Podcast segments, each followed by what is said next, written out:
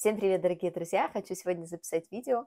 Вот, меня вдохновил комментарий одной девушки на запись сегодняшнего видео. Она задает такой вопрос, что наблюдает в себе такой интересный момент, что вот когда в обычной материальной жизни она ставит себе цели, то она с легкостью добивается и все получается. Почему же точно так же не получается на духовном пути?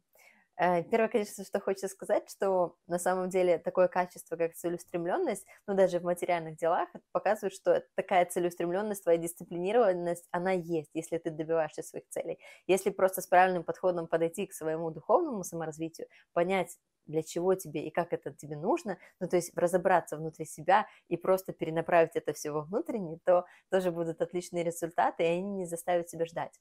Это, ну, просто сама вот этот вот момент того, что есть такая целеустремленность, и у человека даже по жизни получается какие-то моменты, это уже очень позитивный момент. Просто зная вот по себе, как у меня вот пришло такое понимание целеустремленности именно внутренней, духовной.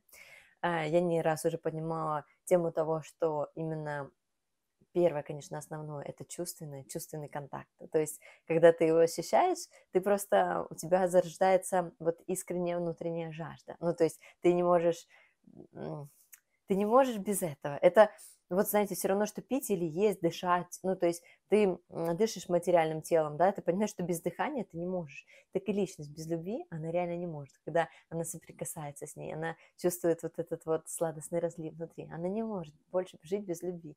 Когда ты первый раз соприкоснулся, то больше тебя оторвать может разве что какой-то прям сильнейшая атака системы, но все равно, как бы она тебя там не разворачивала, то есть ты все равно чувственно будешь всегда к этому стремиться. И вот в этот вот это и есть основной момент целеустремленности, то, что через все препятствия, через все несгоды ты все равно проходишь, и ты вот именно стремишься к вот этому вот чувству любви. Но почему? Тоже вот есть вот это недопонимание, что вот в материальном я добиваюсь, а в, в духовном нет. То есть, как по мне, вот, вот что мне бы помогло, да, и что мне вот иногда помогает, тоже есть такой инструмент, это настолько Просто отделить себя от своего тела и сознания. Вот ты привык жить в трехмерном мире, ты понимаешь, что у тебя есть тело. Для того, чтобы оно выжило, его надо кормить, нужно создавать условия для того, чтобы выживать. Вот, но для духа тоже нужно создавать условия. И условия – это любовь. И для того, чтобы понять, что ты в первую очередь дух, вот можно использовать такой простой инструмент, просто подойди к зеркалу и вот просто посмотри на себя. Вот отстраненно. Я этот инструмент использую в те моменты, когда сознание что-то пытается мне очень сильно навязать, пытается продоминировать, пытается прикрепить мне к этому материальному телу и там, чтобы я начала вкладывать в него больше внимания, чем нужно. Я просто подхожу, смотрю и ну вот с таким, знаете, что ты от меня хочешь? Вот ты просто вот подходишь, смотришь, и ты понимаешь, что ты видишь его со стороны, да, это тело, и ты понимаешь, вот реально ты это ощущаешь, что это тело, это не ты, что это мешок с костями, кусок мяса. Ты ощущаешь то, что внутри ты себя не отождествляешь с этим мешком с костями, да, внутри ты чувствуешь себя совершенно по-другому. У тебя постоянно идет какая-то работа над собой, какие-то понимания, какое-то вот какое-то вот, знаете, постоянное внутреннее исследование своих чувств и того, как ты живешь, воспринимаешь этот мир. То есть внутри ты себя воспринимаешь совершенно другим. А подходя к зеркалу, смотря на это, ты понимаешь, что это не ты, это вот просто оболочка, просто аватар. Не знаю, это нужно пережить, вот это вот внутреннее ощущение разделения себя с телом. На словах я понимаю, что оно может быть не настолько впечатляющее, но когда ты подходишь и реально смотришь на себя и разделяешься с вот этой вот материей, ты понимаешь, что ты выше, что ты дух, то вот нащупать себя настоящего намного легче. Тогда вот садясь после вот такого эксперимента в духовную практику, имея понимание, что ты это нечто другое, ты вот и стремишься его познать, ты стремишься к этой любви. И вот обретая вот это вот чувственное восприятие, обретая вот эту вот внутреннюю любовь, ты понимаешь, что ты другое, и что раз ты это другое, и то, что на самом деле ценность вложения твоего внимания, оно ценой в твою жизнь настоящую, то ты уже более рационально подходишь к тому, как расставлять приоритеты, материальной жизни или духовной. Еще такой интересный момент, что одно другому не мешает. То, что Игорь Михайлович много раз рассказывает, то, что 10% внимания хватит на все. не, не мешает э, добиваться цели, зарабатывать себе деньги и так далее, но внутри у тебя все изменилось, внутри ты стал другой, у тебя внутренние приоритеты другие, ты понимаешь, что твоя жизнь, как тебя, как духа, она намного важнее. И вот в твою жизнь, в твою вот это вот раскрытие, в твою любовь, ту любовь, которую ты выражаешь Богу, ты вкладываешь уже намного больше. Просто стремишься с этим не расставаться. И несмотря на все препятствия, на все сложности, это мне очень понравилась передача, там, где Игорь Михайлович рассказывал про реку жизни и то, что мы, те, кто любят Бога, да, те, кто стремится к Богу, это есть те частички, те части вот этой реки, которые разворачиваются и начинают плыть против течения. То есть, плывя против течения, ты по-любому чувствуешь сильное сопротивление. И, знаете, это очень воодушевляет, потому что ты понимаешь, что это сопротивление, пока ты тут в этой трехмерной жизни, пока ты плывешь по этой реке жизни и пытаешься ее перенаправить, это сопротивление не прекратится никогда. И когда оно есть, значит, ты плывешь в правильном направлении. Это самое ключевое понимание, которое очень воодушевляет, и ты даже это сопротивление уже воспринимаешь по-другому, как, как обозначение того, что ты все делаешь правильно. Я бы так сказал, вот есть река жизни, надо угу. представить, да? И человек для того, чтобы он достиг какого-то результата, он должен плыть против течения. Угу. Ну, особенно если это касается построения созидательного общества, угу. если это касается духовного спасения человека, ему всегда придется, ну, скажем так, двигаться против течения воды. Сталкиваться с сопротивлением этим. По-любому. Угу. И преодолевать это сопротивление. Угу. По-другому не получится. А сейчас человечество, оно практически все человечество, оно просто ну, сплавляется, ну, извините меня, как мусор. Угу. Вот состоящий из массы мелких солинок просто по течению.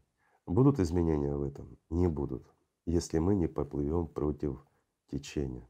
И вот понимание вот более такого широкого масштаба с физики, то, что все это энергии, то, что все это вот именно направление движения всех этих энергий в создание или в разрушение, да, то есть то, что мы, направляя свой потенциал, свое внимание в любовь или просто плывя по реке в материальной жизни, тоже влияем на все это, но что в основе всего этого есть энергия, есть мы настоящие, которые невидимые, ты понимаешь, что суета материального мира, она просто меркнет, она есть ничто, потому что вот эта вот внешняя оболочка, которую ты увидел в зеркале, и вот эти вот внешние мысли, которые приходят извне, это не ты, и это просто компьютерная игра, которая тебе навязывается, ну, навязывается поверить в нее, что это все реально, и ты живешь в этой настоящей реальности. Но классно приобретать опыт того, что ты это другое. Ты это энергия, и ты это из другого мира, там, где нет всего этого, когда, там, где есть вот светлые потоки чего-то прекрасного и настоящего. И когда ты погружаешься в них, когда ты соприкасаешься, ты самое счастливое существо, тебе больше ничего не надо, ты просто раскрываешь вот это внутри себя, ты углубляешься, ты начинаешь постигать вот эти вот сладостные переливы разных моментов, ты просто растворяешься в этом, и у тебя вот в этом интерес, у тебя настоящего. А навязчивые мысли, там, привязка к твоему образу, еще что-то. Это просто вот суета ерунда, и ты настолько, не знаю, очищаешься, настолько отрезвляешься после, вот знаете, вот этого вот расширенного понимания того, как все на самом деле устроено. То, что цивилизации на пятом уровне, это чистая энергия. Это взаимодействие между собой и преобразование этой энергии. То есть у них нету тел, у них нету сознания, у них нету вот этого вот всего навязчивого, понимаете? То есть и ангел – это чистая энергия, и ее развитие и преобразование. И ты себя так и чувствуешь. Ты чувствуешь все по-другому. Ты вот чувствуешь именно чувствами, тебе интересно веяние чего-то, ты это изучаешь, но ты изучаешь как, как будто, это как будто как плавать в водах, вот в разных водах, не знаю, океана. Ну, то есть ты плывешь, и ты чувствуешь, тут более теплая вода, тут более какая-то переливающаяся, тут более интересная. И ты плывешь и изучаешь это все. Вот, вот мир тебя настоящего, он сравни чему-то этому, да? Ну, то есть, и когда ты понимаешь, что ты просто ну, даже не то, чтобы ты другое там в плане того, что у тебя другие стремления, понимания или еще что-то, а ты другое в плане своей составляющей сути. Ты вообще другой объект, который в этом материальном мире никак не опишешь, то это настолько отрезвляет, настолько освобождает, потому что ты здесь ничего не хочешь, тебе ничего не нужно, тебе никому ничего не надо доказывать, ты свободен, потому что ты – это любовь, которая стремится слиться с океаном любви. И когда это произойдет, это будет твой самый счастливый момент, и ты его предвкушаешь, и ты к этому стремишься. А все остальное – это лишь как суета и отвлечение тебя от самого главного. Но что самое важное, это не забывать, что рядом с тобой очень много тоже таких же, как и ты, которые стремятся к свету. И вот реально, чем больше становится нас, тем больше вот этого внутреннего счастья, и тем больше вот этого вот раската любви. И даже вот если так взять, даже с такого эгоистичного понимания, что когда нас больше, тебе от этого внутри становится лучше, вот искренне лучше становится, только даже ради этого нужно делать все для того, чтобы оповестить всех, дать соприкоснуться с настоящей истиной, с настоящим пониманием, для чего работать над собой, для чего взращивать эту любовь, и для чего мы вообще тут. И насколько прекрасно жить любовью, насколько прекрасно ощущать ее внутри себя потому что это самое незабываемое, невероятное ощущение, ради которого стоит жить, ради которого стоит работать и преодолевать все препятствия. Поэтому огромную благодарность просто за то, что мы родились, за то, что мы есть, за то, что мы можем это все ощущать, за то, что с нами всегда такие прекрасные существа, которые оберегают и любят. И это как, знаете, ты ощущаешь себя как под чьим-то крылом, самым теплым и любимым, самым нежным. И вот это вот любящее существо, которое, можно так сказать, выращивает всех нас в этом трехмерном материальном мире, оно всегда с заботой относится к каждой частичке и всегда, так сказать, поливает ее своим светом любви для того, чтобы она воспрянула, воспрянула духом и стала настоящим живым существом. Просто для того, чтобы это чувствовать, не надо слушать те глупые мысли, которые шепчут у тебя в голове дьявол. Просто не надо смотреть даже на него. Просто обращай внимание на то, какой свет льется к тебе вовнутрь. Принимай его и отдавай обратно. И когда ты зарождаешь вот этот внутренний диалог, у тебя уже нету понимания, что как это поставить какую-то свою цель в духовном своем развитии, потому что у тебя зарождается именно искренность, твое искреннее стремление к этому внутреннему общению, вот этому желанию любить, отдавать больше. И вот когда ты отдаешь, это тебя очень сильно освобождает, потому что, чтобы не было, как бы там не манипулировал сознание, не рассказывал, что ты сейчас чувствуешь, твоя задача – это дойти домой. Мы должны дойти.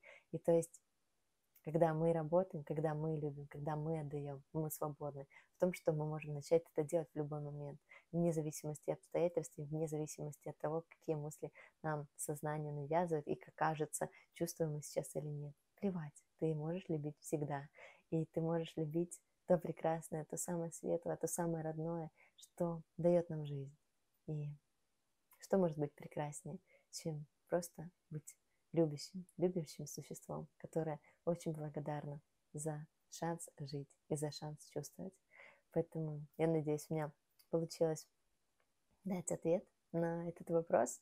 И спасибо вам огромное за комментарий, потому что это зарождает такое, знаете, такой диалог между нами, и это очень приятно, потому что так ты больше понимаешь, что раскрыть, ну, то есть на какую тему пообщаться. И ну, это очень-очень сильно приятно. Поэтому спасибо большое, что вы смотрите и что вы пишете. Я всегда читаю, и для меня это огромная радость. Так что всем спасибо. До новых встреч.